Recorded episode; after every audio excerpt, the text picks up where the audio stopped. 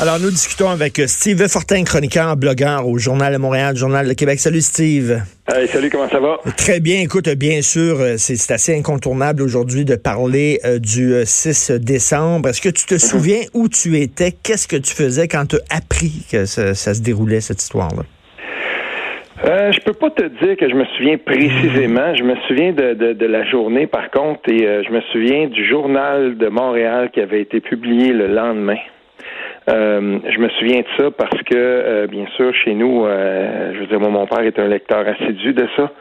Puis il avait fallu, il avait fallu quand même, là, on, on, a, on avait discuté de ça. Puis tu sais, sur le coup, euh, faut dire que c'est, on n'a on pas une culture des armes à feu euh, au Québec, au Canada. Puis c'est le genre de truc qui te secoue là, complètement. Et puis euh, là, tu, tu, tu, te demandes, ok, tu essaies de mettre ça, tu essaies de comprendre, tu essaies de, de, de, contextualiser ça. Euh, tu sais, il y avait eu quelques images aussi. On était avant l'ère des euh, des LCN puis des des RDI de ce mm. monde où tu sais, il y avait c'était différent. C'était complètement différent la manière. Fait que c'est drôle parce qu'aujourd'hui, quand, quand des événements comme ceux-là, hyper euh, se produisent, ben on, les vit en temps réel. Hein. Puis là, ben c'est ça. Dans ce cas-là, souvent le choc se fait sur plus qu'une journée. Tu sais, faut que tu prennes, faut que tu prennes le temps de, d'essayer de comprendre qu'est-ce qui se passe et tout ça. Puis euh, ça c'est euh, moi je me souviens très bien de la une du journal le lendemain. C'était c'était quelque chose qui m'avait qui m'avait parce que euh, ça nous avait frappé parce que comme je disais tantôt là, je parlais à Jean-François Guérin de LCN mm-hmm. et je disais c'est la fin de l'innocence au Québec parce que pour nous autres les fusillades, ici c'est une, une société pacifique, c'est une société qui est douce, c'est une société qui est progressiste et on se disait on est protégé des grands drames puis des grosses tragédies là, qui secouent le monde puis ça arrivera pas chez nous. Ben Christy c'est arrivé chez nous? C'est arrivé chez nous, puis euh, c'est ça, a été long aussi avant qu'on qu'on soit capable de, de, de bien comprendre, euh, digérer, analyser. Et euh, je suis content de certains textes que j'ai lus que j'ai lus ce matin où, justement, ben, on nomme les choses, on n'a plus peur de le dire. Écoute, c'est pas un tireur fou, euh, c'est un féminicide, euh, c'est quelqu'un qui avait un but. il s'est pointé là avec un but bien précis. Il avait laissé une lettre aussi pour justifier son geste. Puis à un moment donné, à, à, essayer là de trouver des, des euphémismes puis de de, de, de pas vouloir nommer les choses, mais on n'avance pas. C'est un attentat, c'est un attentat antiféministe. C'est un attentat antiféministe. Puis pour, pour être capable de, de, de si on veut, là, de, de comprendre, de digérer ça, puis de mettre, de, mettre, si on veut, là, des, des concepts, une compréhension sur l'innommable, ben, il faut être capable de nommer les choses. Puis, ben, l'épine, là, quand il s'est pointé là, ben, c'est ça, c'est un féminicide. Puis quand on va parler d'Alexandre Bissonnette, ben, il faut qu'on soit capable, faut qu'on soit capable de nommer les choses. Puis quand on va parler de Richard Henry Bank, il faut être capable de nommer les choses. Puis, tu sais, dans des événements traumatisants comme ceux-là, ben, il faut aller au-delà de la rectitude, puis il faut être capable de voir et de nommer les choses. Parce que dans le cas de Polytechnique, ce, dont on se rend compte 30 ans plus tard, c'est que euh, on a encore de la difficulté à dire euh, autre chose qu'un drame familial quand euh, un homme, souvent des hommes, dans la quasi-totalité des cas, ben, je veux dire, à un moment donné, assassine et, ça se passe trop souvent. Puis il faut, il faut être capable de nommer les choses. Puis moi, je veux dire un truc, Richard, là, dans une autre vie, j'ai beaucoup collaboré avec des, des groupes communautaires de mon coin de pays. Là je, pense à certaines femmes qui œuvrent avec peu de moyens, avec les moyens du bord. Euh, quand, quand, quand vraiment là, tout, tout casse, tout, euh, quand tout casse, là, il y a des femmes qui n'ont pas d'autre place où aller qu'un refuge pour, pour femmes violentées. Qui ont, mmh. J'ai de la misère à parler de ça. Il y, en, il y, en, a ici sur le sur le territoire. Puis quand on connaît ces gens-là, surtout quand tu es un homme, c'est assez difficile d'avoir accès à ce milieu-là. Puis je vais te dire une chose là, ces gens-là font beaucoup avec très peu de choses. Faut que faut que ce soit caché. Faut pas qu'on sache où euh, les femmes vont mmh. aller. Puis c'est toujours plein. Puis t'essayes, puis tu dis ben garde, j'ai une autre ressource. Puis on appelle, on va aller à Gatineau, je connais peut-être quelqu'un. Puis je veux dire, c'est déjà tellement difficile pour une femme de prendre de, de prendre les dents puis dire je vais sortir de mon milieu, je vais je vais je vais tout quitter parce qu'il faut que je quitte parce que d'autres fois ce qu'on voit, c'est que la femme peut bien téléphoner des fois au poste de police puis dire écoutez, j'ai peur, mon mari, tu sais, ou mon ex, il, écoute, il va me tuer. Puis ce qu'on apprend 48 heures plus tard, il l'a fait, maudit. Tu sais, et, et, hmm. ça, ben, ça arrive encore trop. Et à un moment donné, il va falloir qu'on soit capable de, de pallier à ça. Puis j'espère J'espère que des, des, ressources comme celles qu'il y a ici sur le territoire, puis il y en a plein d'autres au Québec, ben il va falloir leur donner tous les moyens qu'il faut aussi, puis qu'on qu'on reconnaisse que euh, des femmes qui sont en danger, ben il faut les écouter, puis il faut toujours prendre ça au sérieux. Et le, le 6 décembre aussi, c'est une autre, c'est une date, ça a été est-ce que je peux dire instrumentalisé ou c'est peut-être le mot est trop fort et le, mot est trop négatif, mais en tout cas, c'est, le 6 décembre est associé aussi à la lutte contre les armes à feu. Euh, toi, euh, toi, Steve, tu es un gars de bois, tu es un gars de mhm. campagne. On associe souvent les gens en campagne qui ont un rapport différent aux armes à feu que les gens de la ville. Souvent, c'est en ville qu'on s'oppose aux armes à feu. En campagne, on dit, ben, regarde, c'est bon. T'es, tu te situes où, toi, dans tout ce Parce que veut, veut pas, le 6 décembre est associé au débat sur les armes à feu.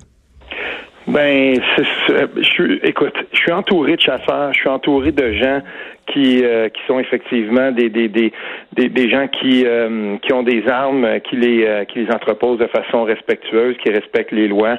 Euh, c'est sûr que moi de ce côté-là, j'ai un, un, rapport bien différent à ça.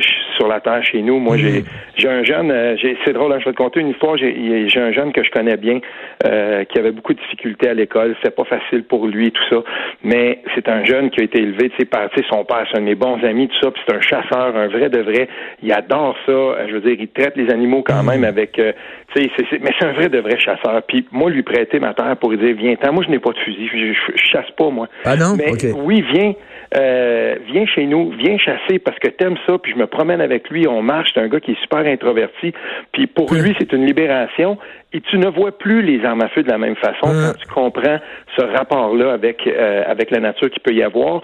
Et en même temps aussi, je veux dire, on, la mange cette viande-là, euh, on, s'en sert, on, tu sais, c'est, c'est, fait que moi, j'ai un rapport différent à ça, mais je comprends aussi qu'il faut lutter absolument contre la prolifération des armes à feu, puis qu'il faut trouver un équilibre là-dedans, comme une espèce d'arrimage pour que euh, circule le moins possible des armes entre les mains de gens qui pourrait en faire, euh, puis être capable de décoder ça. Là, ça, tout à fait. Moi, je suis.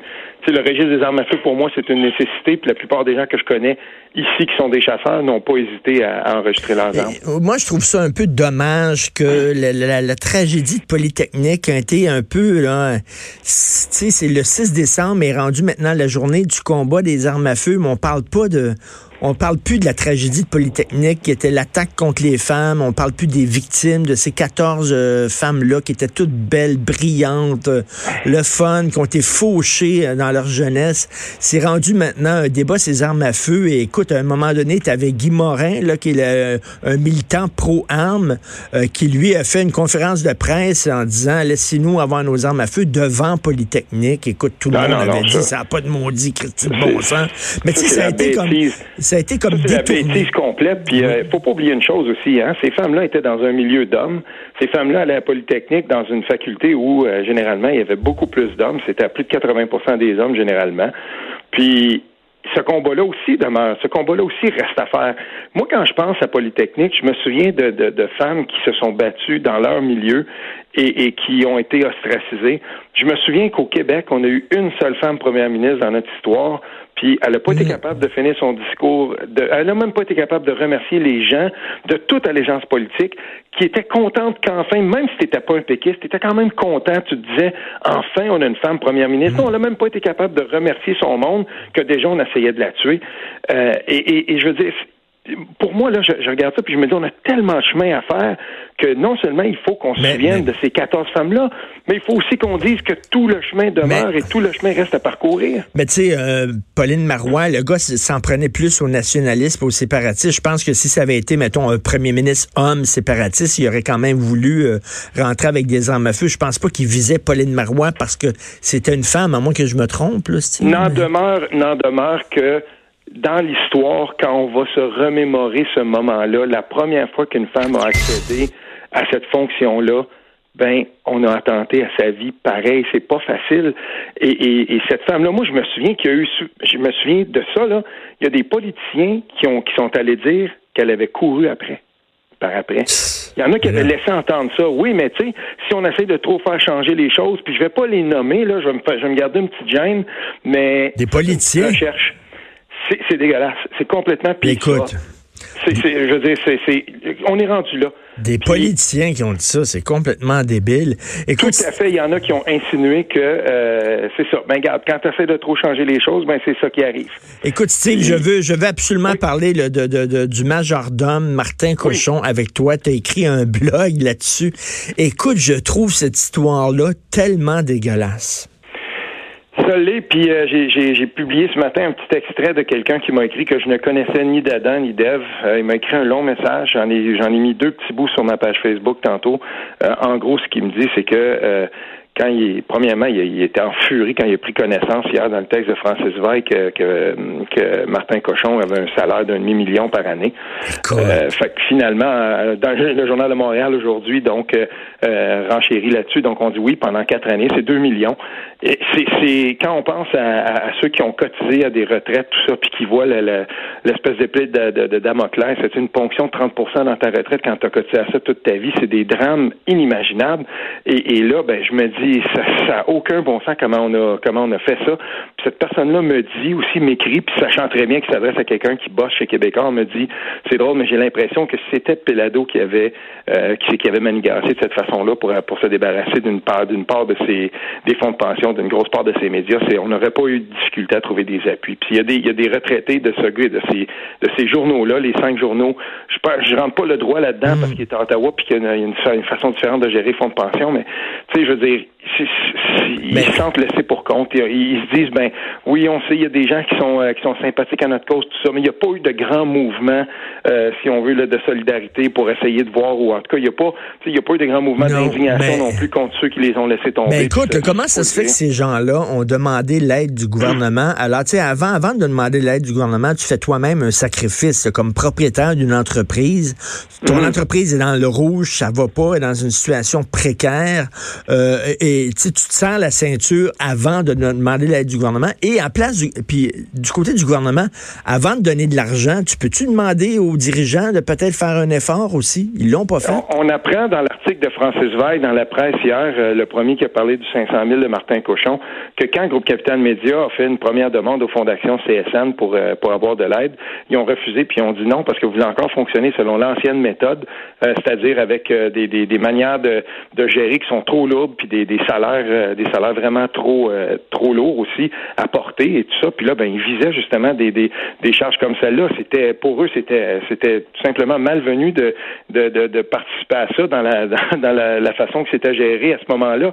Donc, euh, encore une fois, ben, on est allé plutôt vers, on a dit bon, ben, ok, voilà, faut sauver les journaux, tout ça. Puis, et, j'en suis là, je, suis bien d'accord qu'il faut sauver les journaux, mais si on avait su ça en amont, si avant de garocher le dernier 5 millions, on avait su, ben, c'est parce que dans, dans tout ça, on, verse 2 millions à Martin Cochon, on verse 500 000 par année aussi au, à, celui qui est le, gestionnaire de tout ça rendu là, là, à un moment donné aussi, peut-être que le gouvernement aurait dit, ben attendez, là, peut-être commencer par faire le ménage dans vos choses, puis changer vos façons de faire. Ben oui.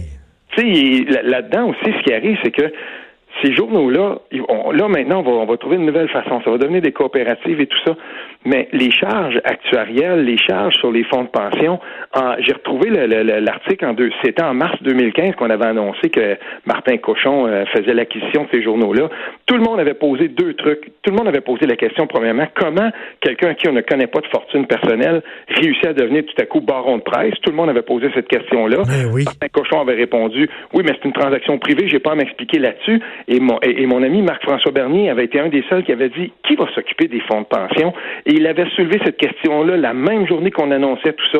À ce moment-là, euh, on aurait peut-être dû porter une attention bien particulière là-dessus parce qu'au final, euh, ben, comme le disent plusieurs retraités et, de, de, ces journaux-là, ben, on a l'impression que les démarrais, ou en tout cas Jessica, ont, ont manigancé pour se, se, se délester complètement des délester, puis donner, donner, des fonds de pension. Ils l'ont vendu pour des pinottes à Martin Cochon, puis on dit Martin, paye-toi paye un gros salaire là, euh, jusqu'à temps que l'entreprise crève de sa belle mort. Là. C'est comme un genre de cadeau qu'on lui faisait là, pour le remercier pour ses services rendus, pour sa fidélité, parce que lui, c'est un ancien majordome de M. Desmarais. En tout cas, c'est vraiment, il y, a quelque chose d'absolument euh, dégueulasse. puis il faut penser, j'espère j'espère qu'on va penser un petit peu plus à ceux qui ont été laissés derrière, des gens qui ont travaillé souvent pendant des dizaines d'années dans un journal. Puis si on veut parler d'information régionale, puis d'équité dans les dans les médias, la, presse régionale, il va falloir qu'on se souvienne de ces gens-là, puis qu'on s'en occupe. Tout à fait. Merci beaucoup, Steve Fortin. Puis écoute, j'invite les gens à lire ton blog là-dessus sur le majordome. Merci, Steve. Merci. Salut, bonne fin de semaine.